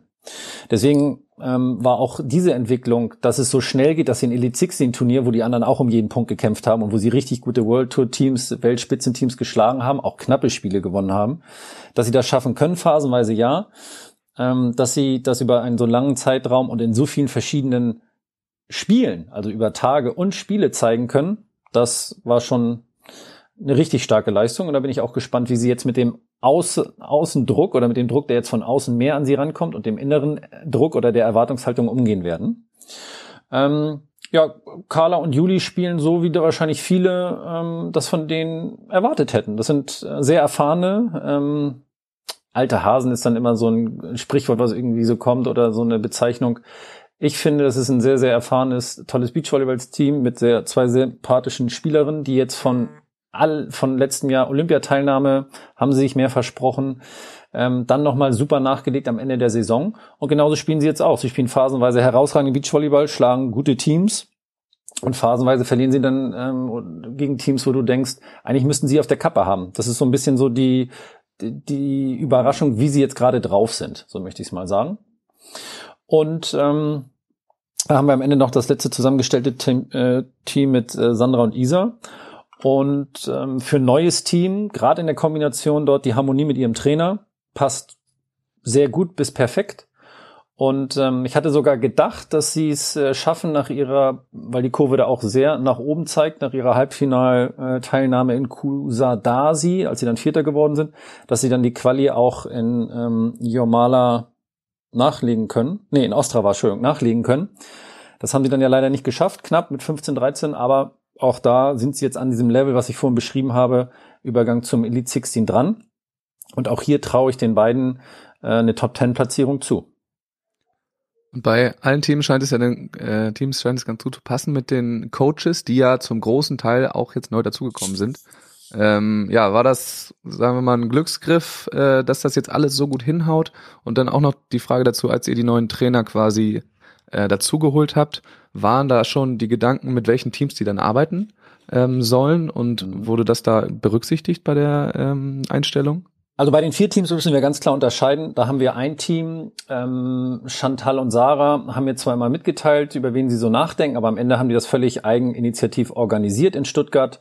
Sie sind ja auch kein Nationalteam. Wir reden ja immer dann, wenn wir über die vier Teams sprechen, von drei Nationalteams und einem weiteren Team. Und ähm, ihr Trainer wird dementsprechend auch nicht von uns finanziert, den haben sie am Ende selber angestellt. Und ähm, da waren wir, wie ich es beschrieben habe, mal informativ involviert, aber nicht in der Entscheidungsfindung am Ende oder in der Auswahl.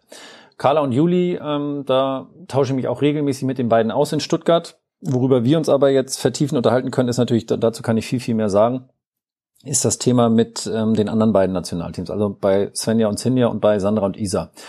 Und da haben wir mit Jürgen zusammen, und das ist auch eine seiner Aufgaben ähm, mit, gemeinsam mit mir über anderthalb Jahre den gesamten Markt. Ähm, wir haben die ersten Gespräche, weiß ich noch, witzigerweise auch hier in Rom 2019 geführt ähm, und haben ein klares Anforderungsprofil erstellt, welche Trainer wir aus unserer Sicht brauchen. Ich dachte ja in der Vergangenheit, und das ähm, ist auch immer noch mein Anspruch und auch die Strategie, dass wir nur deutschsprachige Trainer brauchen. Das ist auch die Zielstellung oder haben möchten. Das ist auch die Zielstellung. Ähm, und wir sind ja auch dabei, deutschsprachige Trainer Alexander Pritzel, Thomas Kaczmarek, um mal einen Namen zu nennen, dann ja auch gemeinsam mit zu entwickeln und gemeinsam mit ihnen zu wachsen oder ihnen die Möglichkeit geben zu wachsen.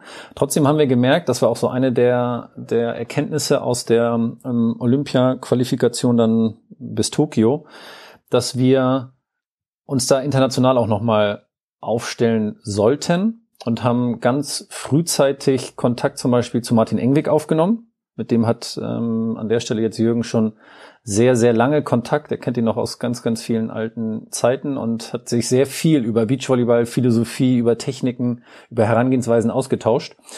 Und das haben wir auch gemacht über ein klares Anforderungsprofil. Und dann haben wir diese Trainer in den letzten anderthalb Jahren nach und nach immer begleitend. Das ist das, was ich dann auch immer mal bei den Turnieren noch mitmache, was keiner so richtig mitbekommt, was auch nicht schlimm ist. An der Stelle kann ich es aber mal, wenn du danach fragst, ja auch mal erzählen, dass wir da dann ähm, diese Gespräche mit den Trainern dann ja auch führen und sie für uns gewinnen können. Und da sind wir sehr glücklich, dass das mit Martin Engwig ähm, und mit Terenzio dann ähm, jetzt am Ende sehr gut geklappt hat. Kirk ist ja sowieso überragend, dass der, ähm, dass der zurück nach Europa wollte und wir dann es geschafft haben, nachdem wir den Tipp bekommen haben, zuzuschlagen. Und bei Kaipi Liukon hatten wir auch ein gutes Gefühl, das war ja der Finne. Da haben wir aber auch, weil auch wir machen logischerweise Fehler, da hatten wir eine andere Einschätzung. Und da hat sich dann nach einigen Monaten gezeigt, sowohl für ihn als auch für uns, dass es eben nicht passt. Und deswegen haben wir uns dann wieder ähm, vernünftig voneinander getrennt. Kannst du noch einmal erklären, ähm, inwieweit jetzt gerade Laborer Schulz oder äh, wie ihr connected seid? Sie sind kein Nationalteam. Was für Unterstützung bekommen die beiden gerade? Also, die trainieren ja auch in Stuttgart. Genau. Ähm, genau. Und der Trainer, wie, wie, du sagst, wird nicht von euch bezahlt, aber was, was gibt's da gerade für Absprachen? Genau, also wir haben beiden Spielerinnen, mit beiden Spielerinnen mehrere Gespräche. Eins war zum Beispiel schon direkt nach ihrem ähm, Gewinn der deutschen Meisterschaft letztes Jahr in Timmendorf. Wir sind an der Stelle jetzt immer Jürgen und ich.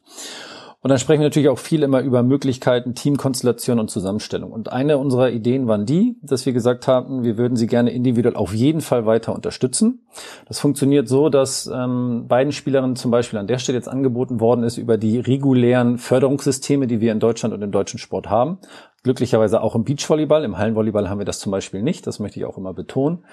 Die Möglichkeit haben zum Beispiel über die Bundeswehr eine ähm, die sogenannte Sportfördergruppe darüber eine sportliche Leistung zu erbringen. Das heißt eigentlich das reguläre Training, Turniere, hin und wieder nochmal an Lehrgängen bei der Bundeswehr teilzunehmen und dafür aber einen monatlichen Sold, ein Gehalt zu bekommen. Ähm, das nimmt Chantal in Anspruch. Sarah Schulz nimmt das zum Beispiel nicht in Anspruch, weil sie sagt, sie möchte nicht in die Bundeswehr. Ist ihre freie Entscheidung Wahl. Wir wollten sie an der Stelle auch unterstützen. Das möchte sie aber nicht machen. Dann berufen wir die beiden natürlich weiter zu Kaderathleten oder Kaderathletinnen an der Stelle. Und darüber kriegt man auch von der Sporthilfe einen gewissen Satz an monatlicher Unterstützung. Ähm, der ist unterschiedlich, egal ob du in der Bundes, äh, also nicht egal, ob du in der Bundeswehr bist oder auch nicht, sondern Bundeswehrathleten kriegen weniger und nicht Bundeswehrathletinnen bekommen mehr.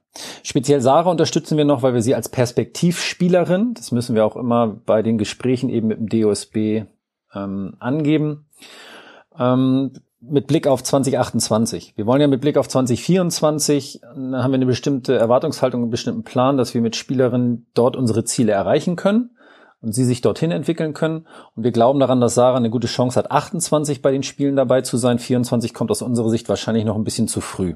Deswegen ist sie für uns aber eine Perspektivspielerin, aber keine aktuelle Nationalspielerin. Mit den aktuellen Nationalspielerinnen beziehungsweise Teams wollen wir unsere Ziele mit Blick auf die nächsten Olympischen Spiele erreichen. Jetzt ist es natürlich ein Übergangsjahr und ähm, diese Nationalteams werden ja immer jährlich bekannt gegeben und stufen wir jährlich neu ein. Das heißt, da kann es auch immer mal ähm, Abstufung geben. Wenn jetzt zum Beispiel Laboureur Schulz noch zwei weitere Elite 16 Turniere gewinnen und nicht äh, jetzt wie im Moment noch bei den anderen auf Augenhöhe oder knapp darunter sind von den von den Punkten her, sondern dann vielleicht oben Team Nummer eins sind, dann werden wir uns natürlich mit ihnen auch beschäftigen, dass sie dann vielleicht ab nächstes Jahr Nationalteam sind. Im Moment ist es für uns ein offenes Feld und wir haben die drei Teams als Nationalteams benannt, vielleicht nochmal zum, zur Erläuterung, die die Ziele mit Blick auf die Olympischen Spiele 24 ähm, am ehesten erreichen können. Alles klar. Dann wollen wir auf die ähm, WM nochmal jetzt konkret gucken. Ja. Wie sieht das aus? Ähm, genau, die vier Damenteams, die jetzt mitspielen. Wie weit bist du da involviert? Was Ziele? Habt ihr Ziele abgesprochen? Gibt's äh, für den Verband ein Ziel, was irgendwie oben drüber hängt? Ähm, und besprichst du das dann auch mit den, mit den Teams selber? Also, ähm, ich versuche mich immer, das ist auch immer so die Position dann bei den Turnieren, äh, nicht zu sehr in das Alltägliche einzumischen, sondern, das hatte ich ja vorhin schon gesagt, als Delegationsleiter kümmert sich man sich dann um organisatorische Themen, um Fragen zur Akkreditierung. Und im Hintergrund aber spreche ich natürlich viel mit den Bundestrainern auch, auch hier vor Ort. Und ähm, um deine Frage in der Reihenfolge zu beantworten, Frage eins ist, ja, natürlich haben wir Ziele als Verband. Das sind die Ziele, die wir auch beim DOSB angeben. Das sind in diesem Jahr, ähm, dass wir bei den Turnieren WM und EM erstmal in beiden Geschlechtern, wir können das aber gleich auch noch differenzieren, unter die besten Top 10 oder die besten 10 der Welt wiederkommen wollen, was im Beachvolleyball ja bekanntermaßen, wenn die Spiele oder die Plätze nicht ausgespielt werden, Platz 9 und besser wird. Wir schließen natürlich keine Platzierung aus, wenn jemand besser ist. Deswegen sage ich immer Platz 9 plus X. Aber die Ziele bei den Frauen sind, dass wir mit zwei Frauen- bzw. Damenteams in die Top 10 kommen. Und ich hoffe auch, ähm, glaube auch daran, dass wieder ein Team vielleicht sogar mal Richtung Platz 5 und Viertelfinale gehen kann. Und das sind dann ja immer die entscheidenden Spiele. Wir erinnern uns noch an die Olympischen Spiele, wo wir zweimal leider im Viertelfinale dann gescheitert sind bei dem Sprung ins Halbfinale. Aber ich glaube auch daran, dass ein Team hier durchgehen kann. Ähm, und tu mich ein bisschen noch schwer zu sagen, welches der vier Teams es dann wirklich wird, weil alle haben die Chancen. Ja. Die besten Möglichkeiten wahrscheinlich hat im Moment natürlich auch jetzt äh, Müller-Tillmann, wenn sie das Niveau weiter so spielen können. Aber das Ziel ist zweimal Top Ten. Wir kommunizieren das direkt an die Trainer. ich kommuniziere, also Jürgen und ich, ich kommuniziere das direkt mit den Trainern. Das heißt, die Trainer haben diese Zielvorgabe, wenn du es so sehen willst, natürlich auch im Kopf, wollen sie die auch umsetzen, ist aber auch eine intrinsische Motivation. Jeder, der die Trainer kennt, weiß, die wollen immer Erster werden. Mhm. Ähm, aber das habe ich auf jeden Fall kommuniziert. Genauso habe ich auch den Athletinnen und Athleten vor ein paar Monaten, als es so um Einstufung Nationalteams und diese finanziellen Themen gibt, da haben wir auch ein Online-Meeting gemacht. Und da habe ich Ihnen auch einfach mal ganz transparent dargestellt, wie denn die Ziele sind, die der Verband hat ähm, weil ich das auch wichtig finde, dass sie das wissen, woran sie selber dann ja auch gemessen werden. Aber auch da vereint uns das, äh, das Schiff, auf dem wir alle segeln, weil wir alle an den gleichen Sachen dann gemessen werden. Ähm, wenn sie besser abschneiden, schneiden wir insgesamt als Verband besser ab. Wenn ähm, die Athletinnen und Athleten schlechter abschneiden, schneiden wir auch alle schlechter ab. Also das ist dann, obwohl es so eine viel große Konkurrenz auch ist innerhalb ähm, der Teams, ähm, bei EM, WM, Olympischer Spiele und gerade diesen Bundesmitteln, diesen BMI-Mitteln, sitzen wir alle in einem Boot. Ja, sehr spannend.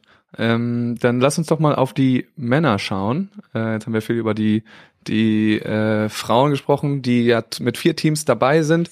Bei den Männern ist jetzt nur ein Team. Also Elas Wickler sind dabei ähm, für unsere anderen Nationalteams und anderen Teams, also zum Fretschner Sova und Henning Winter, äh, hat es jetzt nicht gereicht. Teilweise knapp, teilweise nicht so knapp. Ähm, ja, wir können ja erstmal nochmal kurz auf den Anfang der Saison gucken. Nils und Clemens mit ein bisschen Startschwierigkeiten, gar nicht selbst verschuldet, sondern mit äh, Verletzungen und, und Krankheitspech. Und jetzt am Ende aber dann doch eine Formkurve, die etwas nach oben zeigt. Ähm, teilst du diese Auffassung so? Ja, ich würde sogar sagen, nicht nur etwas nach oben. Also, wenn man sich das anguckt, beim ersten Turnier zwei Spiele gegen gute Gegner, darf man nicht vergessen. Pyrosit Schweiner sind jetzt auch wirkliches Weltklasse-Team, was ich hier in Rom auch wirklich bei den Medaillen sehe sind sie aber gleich ausgeschieden mit zwei Niederlagen, nachdem sie verspätet eingestiegen sind und konnten sich dann über einen neunten Platz und einen ähm, fünften Platz bis auf die ähm, Medaille jetzt vorspielen. Auch wenn das natürlich nicht genau in der Range war, aber wenn du dir so die Kurve anguckst. Und ähm, dementsprechend ist die Kurve positiv. Ähm, und ich bin voller Überzeugung, dass sie da weiter ihren Weg gehen werden. Ob sie es jetzt bei der WM schon weiter direkt schaffen, ist immer, die WM kommt in diesem Jahr sehr früh in der Saison, gerade mhm. auch für ein neues Team nach dem Rücktritt von Julius Tole. Das werden wir sehen, aber sie sind aus meiner Sicht über äh, Thomas Kaczmarek, über Katsche und über ähm, Jürgen bestens betreut. Und ähm, den traue ich auch zu, hier eine Top-10-Platzierung, jetzt drehen wir es mal um, fangen wir gleich wieder damit an, aber eine Top-10-Platzierung hier zu erzielen. Und das ist dann auch da wieder äh, auch das ausgeschriebene Ziel oder ist das bei den Männern anders? Nee, es ist in beiden Geschlechtern so, dass wir in diesem Jahr Platz neun in der, ähm, in der übergeordneten Ebene angegeben haben, also beim BMI, um dann im nächsten Jahr uns planmäßig an die Top ähm, 5 ranzuarbeiten und in 2024 dann ähm, im männlichen Bereich um die Medaillen zu spielen. Das ist zumindest unser Plan. Und im weiblichen Bereich äh, schauen wir dann mal, wie sich so die Teams jetzt, die vier oder auch fünf, je nachdem mit wem Laura dann und wie zurückkommt, die vier, fünf Teams dann auf welchem Niveau sie sich befinden, aber da auf jeden Fall auch Platz vier bis acht. Das ist so eine, eine Platzierung, die es immer beim DOSB und beim BMI gibt, dass sie dort auch um diese Plätze mitspielen können und die auch erreichen können. Und jetzt äh, ist es ja, habe ich eben schon gesagt, ähm, haben wir nur ein Team dabei, was auf jeden Fall Chancen hat, da diese Platzierung auch zu machen. Die anderen Teams sind gar nicht in der Nähe äh, dieser WM-Qualifikation. Ähm, ja, da ist es ja, wenn man sich die Damen anguckt mit den vier Teams, äh, dann bei den Männern, äh, Männern etwas spärlicher. Ähm, ja, woran liegt das letzten Endes jetzt? Das ist ja was Übergeordnetes. Und ähm, ist das jetzt eine große Überraschung, dass jetzt zum Beispiel Lukas und Robin da jetzt noch nicht so eingeschlagen haben dieses Jahr? Und genau, Henning Winter, da kannst du ja auch ein, zwei Sätze zu sagen. Gerne. Seit am Ende 2012, nach dem, darauf führe ich zurück, ähm, nach dem sensationellen Gewinn der olympischen Goldmedaille, haben wir es danach nicht mehr geschafft, zwei Weltklasse, eigentlich bräuchte man dann ja durch Verletzung drei Weltklasse-Teams aufzubauen oder zwei plus ein weiteres. Das auch in den letzten vier Jahren oder fünf Jahren, jetzt nee, vier Jahren, knapp über vier Jahren, seitdem ich da bin, haben wir das nicht geschafft. Der Plan war ganz klar. Julius Tole ähm, hat uns dann einen Strich durch die Rechnung gemacht. Der Plan war ganz klar, dass wir mit äh, Sven und Nils und mit Clemens und Julius als zwei Top-Teams dann ähm, wieder in diese dann Olympia, Beginn der Olympia-Qualifikation und auch in diese WM gehen. Hätten wir auch geschafft. hätte, hätte Fahrradkette, Julius ist nicht mehr da, müssten wir umswitchen. Also haben wir das, was wir vorher versucht haben aufzubauen, ähm, können wir wieder zurückdrehen. Ja, und da stehen wir jetzt. Also ähm, wir sind aber nicht diejenigen, die dann jetzt den Kopf in den Sand stecken, sondern sagen, okay, was haben wir für Ideen? Wir haben dann ähm, in Rücksprache auch mit Christian Dünnes, äh, aus das, der Sportdirektor beim vom Hallenvolleyball, habe ich mich sehr stark ähm, um männliche Blockspieler bemüht. Also wir haben mit einigen auch erweiterten Kreis der Nationalmannschaft persönliche Gespräche geführt. Namen möchte ich nicht nennen, das tut auch nicht zur Sache, aber wir haben die wirklich gezielt angesprochen, ob die einen Quereinstieg Richtung Beachvolleyball machen wollen. Und Paul Henning ist dann ja auch auf, äh, auf uns auch zugekommen. Ähm, das war so eine Parallelentwicklung. An der Stelle jetzt dann vorrangig erstmal dann erstmal auf Jürgen und dann hat er auch mit mir gesprochen und dann haben wir gesagt, ja, Paul, also alleine so viel Engagement, so viel Leidenschaft. Und äh, Paul bringt ja auch bestimmte Dinge mit. Er ist jetzt keine 2,12 Meter groß, aber trotzdem ist er für ein ähm, knapp über zwei Meter Mann, jemand, der sehr gut springen kann und sehr stabil ist vorne am Netz, so dass er wirklich da auch eine Blockwaffe werden kann. Wir haben da sehr große, sehr große mh, mm, Hoffnung, auch ein bisschen Erwartung an ihn, haben aber jetzt mal gesagt, jetzt halten wir den Ball am ersten Mal flach. Du hast es gesagt, von der WM, gerade der Qualifikation. Paul hat bis vor ein paar Monaten noch kein einziges Beachvolleyball-Turnier gespielt. Das ist natürlich auch ein großes Risiko, was wir eingehen. Ich stehe aber dazu, zu der, auch zu der Entscheidung. Und ähm, die Idee ist die, dass wir es schaffen, Paul dann auch in die Richtung zu entwickeln. Dass der im Moment noch irgendwo zwischen Future von der Leistungsfähigkeit Future und Challenge Level ist, ist ja jedem, der sich ein bisschen intensiver mit der Sportart beschäftigt, klar.